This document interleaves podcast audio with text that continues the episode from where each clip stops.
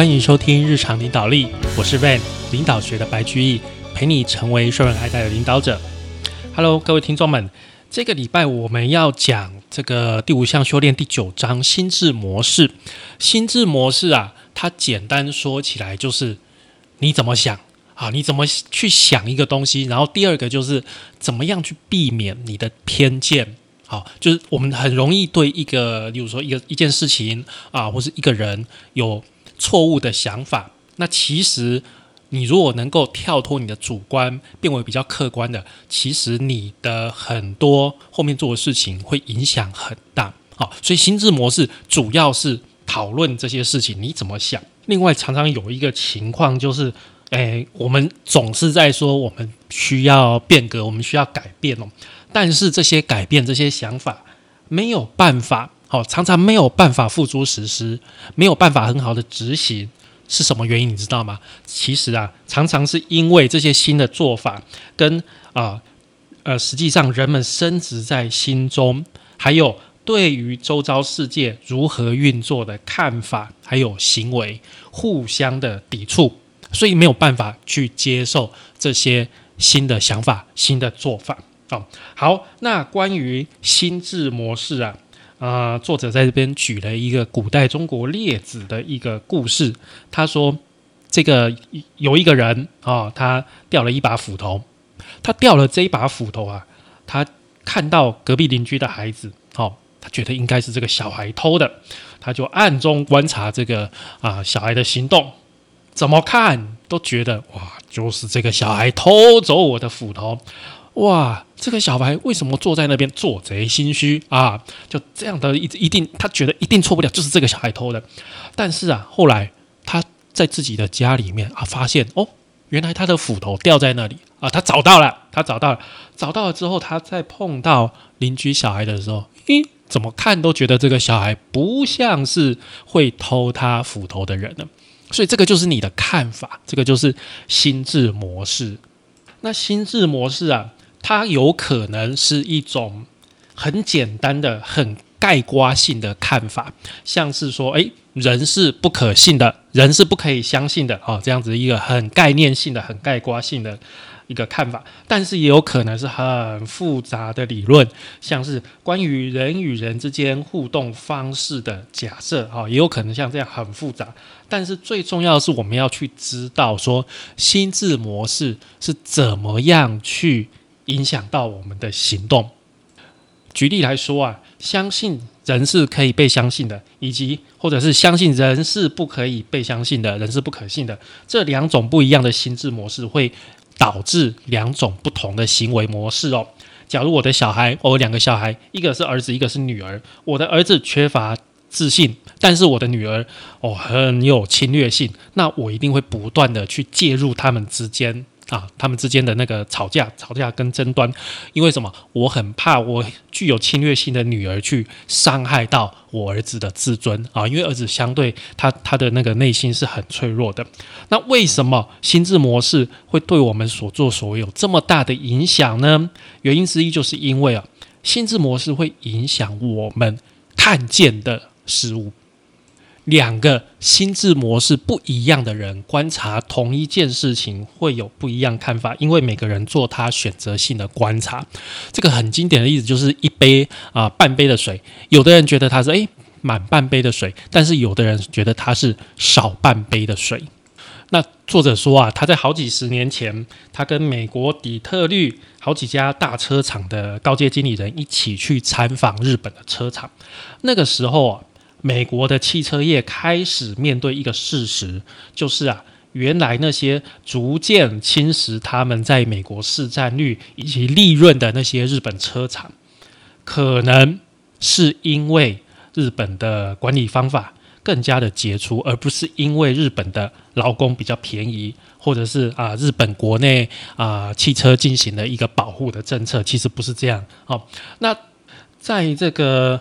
跟底特律的美国底特律的车厂的人吼讨论了之后，这个作者看得出来他们不太满意哦。其中一个人就跟他讲说：“这个日本车厂这些哦，这不是真正的生产线。”哦，那作者就在追问，那个人就说：“我们看过所有的工厂里面，都没有备料，这很奇怪。哎，我在这一行三十多年了，我可以跟你讲，这绝对不是真正的汽车工厂。这个哦，这个只是样板工厂，他们安排好，故意要做给我们看的。但是啊。到了今天，我们每个人都知道，那个就是真正货真价实的日本汽车工厂。好，这个就是什么丰田式的 JIT 啊，即时生产，这个应该大家都知道。他们就是不断的削减库存，哦，或者是把库存放在供应商那边，很快的可以供应，所以他们厂内几乎是没有库存的。在日本，这一套方法已经用了好多年了，而且很成功的减少许多浪费。但是你看，美国的汽车业者是不能接受，是无法相信这样子的做法的哦。这个就是怎样心智模式导致他选择性，他觉得啊，我看到的都是假的，我的眼睛业障重。所以啊，在那次参访回去之后，那些美国汽车厂有做任何事吗？没有，当然没有，因为他们觉得吧，一切都假的。但是过了几年之后。他们怎样发现哇？原来这些都是真的，他们才在那边拼了命想要去追上这些啊制造汽车的一些管理跟创新，但是怎么样，根本就来不及了。其实啊，在美国汽车业界啊，啊三大汽车公司，他们相信美国人哈，他们有一些假设，就是说他们根深蒂固的东西，他们相信美国人在购买汽车最主要。考虑的是式样，不是其他原因哦。他们有一些假设，像是说，诶，通用汽车啊，通用汽车的事业是以获取利益为首要，然后啊，汽车是地位的象征哦，所以这个式样这个样子哈，比品质还要重要。然后他们也觉得说，美国的汽车市场不受世界其他市场的影响了哦，那么日本市场啦、欧洲市场那跟我们没有关系啦。好，另外就是工人对于生产力或者是产品的品质没什么大影响啊，你不管换什么工人，应该做出来都要差不多。而且他们坚信企业的分工以及功能导向的组织结构啊，老实讲，最后这一点。一直到今天，美商还是都大部分都是这样，就是 functional，就是不同不同呃功能性的，他们真的拆得很深哦。好，那汽车就是美国的汽车业界认为这些原则多年来对这个汽车产业，美国的汽车产业一直都很管用，所以他们觉得这个是应该是神奇的公式。但是他们没有发现什么，其实啊，这些神奇的公式它是有有效期限的。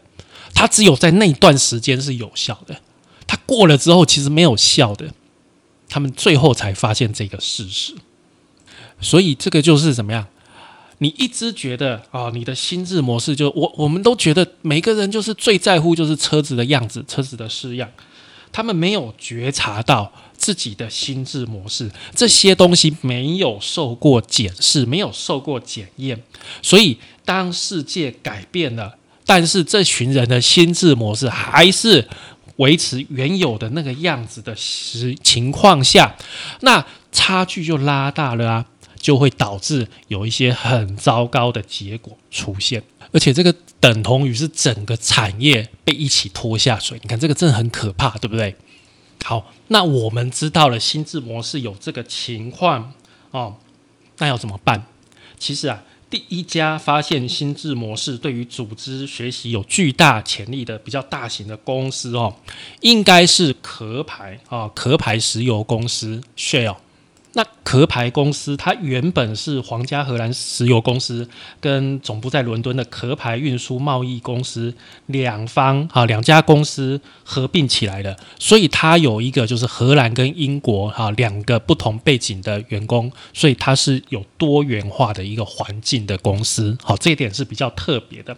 所以啊，在这里面的经理人，他们所追求的是叫做追求共识的管理风格。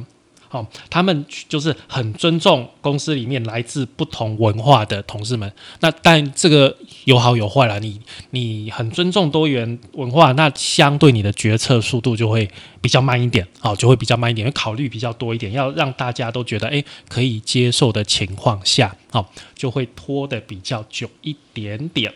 但是不管，反正这个就是他们最高指导原则哦。我们就是要力图、要努力的去追求共识，去整合每个人的想法，增进彼此之间的了解。哦，反正这个我们公司就是要怎么干。那因为它是呃发挖掘石油的一个公司嘛，那各位要知道哈，石油产业在当年其实遇到了一个很大的变动，就是石油输出国家的那个。组织啊成立，石油输出国家组织一成立之后啊，整个石油的来源几乎被这个组织所垄断，他们整个完全可以控制市场的价格以及产量。这个组织一成立的时候啊，让当时主要的几家啊石油公司，欧美的石油公司几乎都没有办法想到，都没有办法去应变。但是啊，壳牌在这个啊巨变之下，它其实做的不错。那啊，这个这个故事啊，这个背景是哦，啊，当时壳牌石油哈，他们有成立了一个企划群，有一点像幕僚的这样子的一个单位，他们发展出一套叫做情境企划，好，scenario planning 情境企划的一个新技术，那用这个方法来整理未来可能变化趋势，好，未来可能的变化趋势。他们的工作就是把说，诶，未来可能会突然转变的状况模拟成几个情境，然后啊，把这几个情境告诉全部告诉所有的管理者。但是啊，这些情境跟管理者多年来的经验怎么样？完全不相符嘛？好，因为我们是从过去的经验学来的。因为你讲这个，我觉得很奇怪，因为不扣脸嘛，所以这些管理者根本就不鸟他们，不理这些啊，企划人员想出来的这个见解。后来啊，这些企划人员就发现了自己彻底误解自己本身的工作了。好，他们发现到说，哎，我们领悟到我们的公司其实不是为了公司的未来。去写企划书，而是重塑公司决策者的心智模式。我们现在要设计一些未来的情境，让管理者会自己质疑自己啊，相对于实际情况的心智模式，并且在必要的时候去改变它。也就是他觉得发现他的工作其实是去改变你要去想不一样的东西，他不是把那些东西想出来给你看。不是你要自己去想，你要自己能够有去质疑自己的能力，这个才是他要把这些东西带到组织里面的。所以他们就经有一些练习哦，他们先让大家去看说，诶，假设我们现在有一个，我们现在在做生意有一个最基本的假设，就是说石油业会像往常一样持续下去。好，然后呢，他们去探讨那石油业。会像往常那样持续下去？背后，你做这个假设背后，它的根据是什么？他们发现背后是因为哦，全球的地缘政治啊，还有炼油工业的特质啊等等这些假设。那今天假如这些假设做了一些变化呢？诶，那其实怎么样？整个石油业会有巨大的变化。好，那根据这些巨大的变化，那我们是不是提出一些预备的方案？所以啊，当时就是因为壳牌有做了这样子预先的演练，我觉得这个有点像是我们的那个叫什么紧急应变方案、紧急应变措施啊。像你遇到火灾，像你遇到地震，哦，你已经怎么样？事先演练过了。遇到火灾，我就是全部的人员赶快冲出来到集合点啊。遇到地震，我就怎么样？你已经事先预演过了。所以，当你真正遇到这个啊，你平常不会遇到的情况的时候，怎么样？你的表现就会比别人好。壳牌就是这个情况。当石油输出国家组织突然在一九七三跟一九七四年冬季宣布石油禁运政策的时候，壳牌跟其他家公司、其他石油公司的反应完全不一样。就是这个不一样，让他们原本在一九七零年的时候，壳牌只是世界七大石油公司里面最弱的第七名，到了一九七九年。它变成里面最强的公司啊，跟 ExxonMobil 并列第一名。OK，那壳牌成功的故事点出了三个能够帮助组织去浮现并且去测试心智模式的关键面向，哪三个呢？第一个就是组织里面有哪一些能够提升个人自觉以及反思技巧的工具。好，第一个是工具，有什么工具能够帮助我们？第二个，能让组织里面的人透过制度化的设计，持续不断的去练习挑战既有心智模式的基础环境是怎么样的？啊，什么样的环境下才可以让人能够去挑战自己呢？第三个，组织啊，有没有一种鼓励探寻并且自我质疑的文化？有没有这个文化能够让人在里面去挖掘？去互相询问呢？那重点是什么？重点就是每个人基本上不太愿意说出心里面的想法，对不对？你在公司里面很容易不愿意说出心里面的想法，为什么呢？因为说出来会被骂，或者是会被反对。那为什么会被骂、会被反对呢？因为每个人都有他的防卫性的思考。我已经很习惯了，我已经很习惯事情要这样做。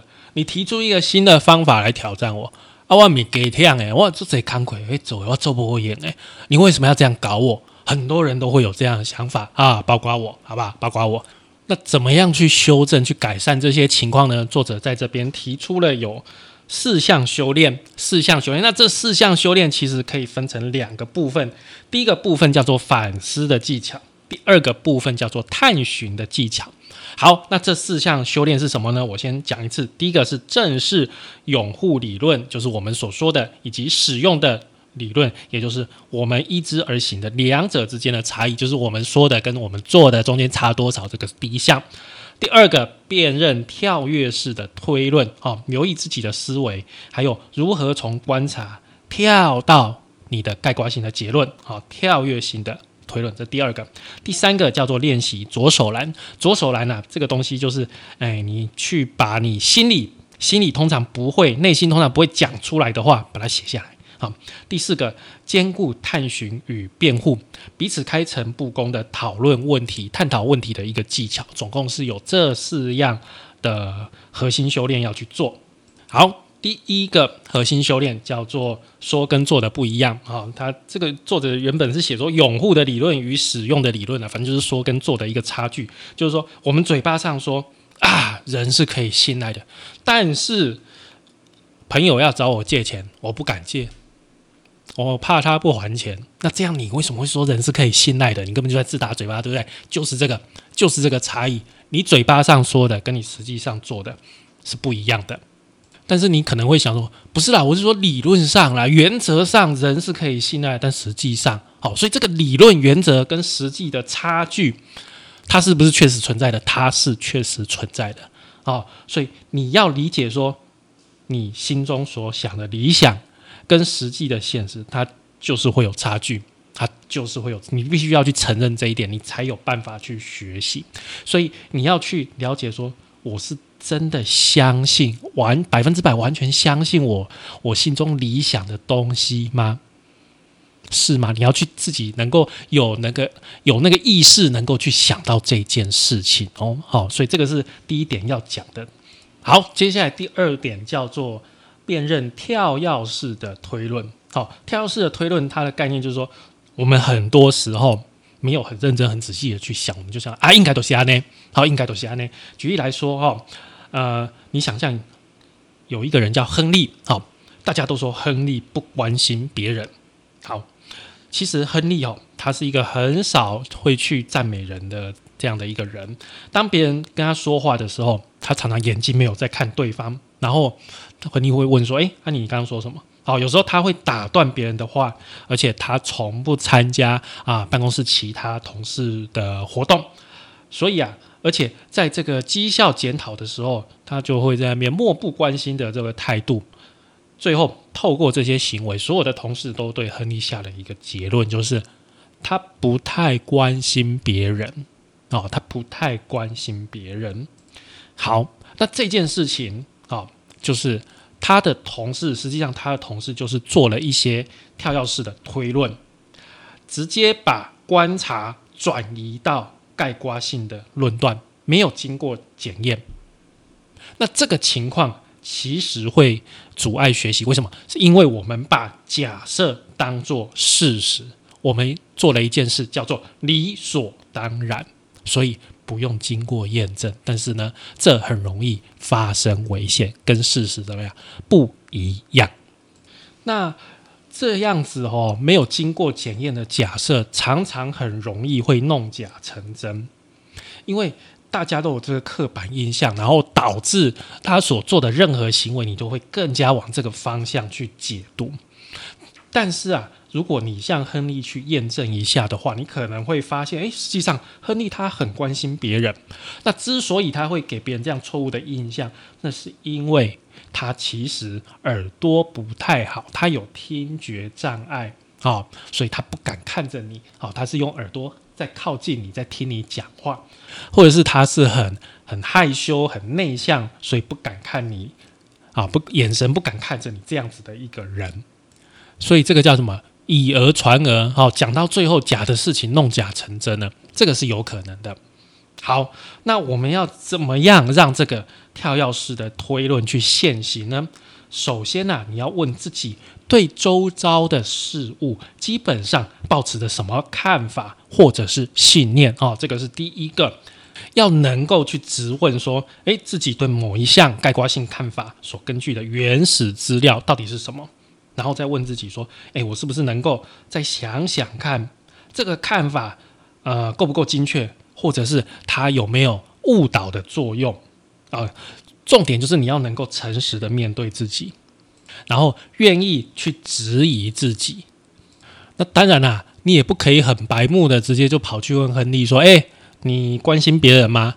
啊，而且做北白做心累，对不对？这样会激起亨利的一些防卫性的反反应啊，根本就达不到你所要的结果。那实际上。要去做这件事情，如果你要去跟亨利求证的话，那你要说出你对他的假设，并且说出这些假设你所看到的事实是什么啊？原始资料是什么？那这样可以减少对方防卫的机会。好，那第三项核心修炼，第三项叫做练习运用左手篮。左手篮是一项很呃效果很强大的技巧。那这个练习是这样，就是你拿一张纸折成两半哦，你跟对方讲话的时候，你在这个纸的右边写下，就记录下啊，你们交谈的时候你们说的话，然后呢，在左边去写下你当时心里面想但是没有说出来的，好，那个叫左手栏。好，例如以下这段对话哦，我说简报进行的如何啊？然后老张说，嗯，我不知道，要下结论实在还太早。除此之外啊，这个案子以前没有做过了。我们这一次的尝试会有一些新的突破。好好，那我就说，那你觉得你认为我们应该怎么做？我相信你当时所提出的课题还蛮重要的。老张就说，我也不太确定。呃，让我们等看看事情如何发展啊。我就说，或许你是对的啦，但是我想我们可能需要有一些行动，不能只是等待。好，就是这一段对话。那我们把。刚刚我跟老张的对话都写下来，写在这张纸的右边。然后左边呢，我就去想第一句我说简报进行的如何的时候，我心里面在想的就是说，每个人都说这次简报是一个大炸弹。然后老张说：“哦，我不知道要下结论还太早。除此之外，这个案子我们以前没做过啊。我们这次有些尝试，有些突破。那其实那个时候，我听老张在讲，我心里是想说：难道你不知道你这次简报超烂的吗？多糟，你不知道吗？或是你根本不愿意面对这件事情吗？好，好，接下来说，呃，我就说，那你认为我们应该怎么做啊？我相信你当时提出来的课题很重要。老张说，我也不太确定，我们等等看事情怎么发展。”这个时候，我心里所想的是，老张，你一定是在害怕看见真相。要是你更有信心，或许早就已经从这个状况里面学到东西了。嗯，我根本没有办法相信说这个老张啊，不知道那次简报对我们日后的进展有多大的一个危害，多大的损害。但是我嘴巴上不会讲，我嘴巴上还说啊，你可能是对的啦。但是哦，我们可能要有一些行动啦，不能只是等待。我心里在想什么？我要想办法赶快让老张这个家伙动起来啊！这个就是你心里的话，这个就是写下来左手栏的练习。那写完这个左手栏啊，你要去想一件事：为什么你唔敢攻击艾维？为什么你不敢讲这些话？你可能是害怕什么？害怕冲突吗？啊？害怕情况会变得更糟吗？或者是觉得没有礼貌吗？但是无论如何，你只有进行表面上的对话，你不会就这件事情对两个人是不会有什么好的结果的，因为你并没有把你真正想的事情跟对方让对方了解，对不对？好，第四项的核心修炼叫做兼顾探寻与辩护。那实际上就是我们刚刚有讲的吼，一般的管理者太过于就是呃，通常都被训练说他很会提出还有辩护自己的主张，很会 defense 了。但是我们现在就是要去学习说，怎么样跟对方进行良好的互动，好，互相的探寻，互相的探寻是怎么样呢？呃，就是可能我们的。我们的说法会变成说，呃，我的看法是这样，那我是怎么样产生这样的看法的？那你觉得怎么样？啊，你看这个是抛出一个问题，说我的这些看法，我现在看法是这样，但是我看法是为什么？是怎么样形成的？我告诉你，那你觉得怎么样？那跟你在单纯的 defense 的时候，是不是感觉差很多？感觉是怎么样？一个很开放、一个很尊重的一个问题。那在辩护我们自己的看法的时候啊，首先啊，我们要让自己的推论很明确，好，就是说刚刚讲的，我们要说明我为什么，我如何去产生我这样的看法，还有我所根据的是什么。然后呢，鼓励对方说：“哎，你看我的这个，我这样的推论有没有问题？”然后鼓励他人提供不一样的想法，或者“哎，你有没有其他不一样的证据啊，或者是不同的结论呢？”并且主动深入的探寻他人不同于自己的看法，例如说你的看法为什么是这样？你如何产生这样的看法？那你有没有跟我不一样所依据的啊这些证据、这些原始资料呢？